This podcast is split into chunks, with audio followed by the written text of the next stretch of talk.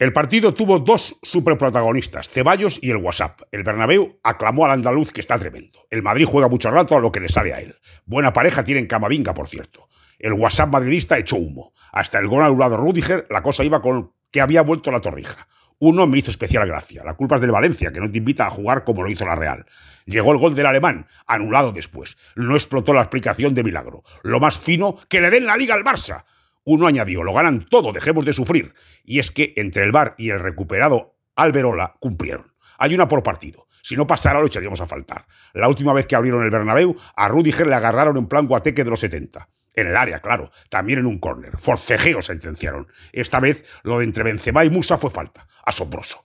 Después, en dos minutos, el Madrid decidió. El Valencia podía empatar a cero, no más que los blancos repitieran sus errores ante puerta o que de pronto apareciera Remiro. Es raro que el Madrid se equivoque dos veces, seguidas en su campo. Ganó. Lo peor las lesiones, una plaga. Un Madrid cumplidor, poco exigido. Vinicius pudo ver la quinta y fumarse a Raello y Mafeo, pero no, estará en Palma. Es él. Vuelve al menos cinco respecto al Barça, que me recuerda al policía infiltrado en la CUP. Parece una cosa y es otra. Pinta que se la va a pegar y acaba escapándose. Y triunfando, como el poli. Está la cosa curiosa así.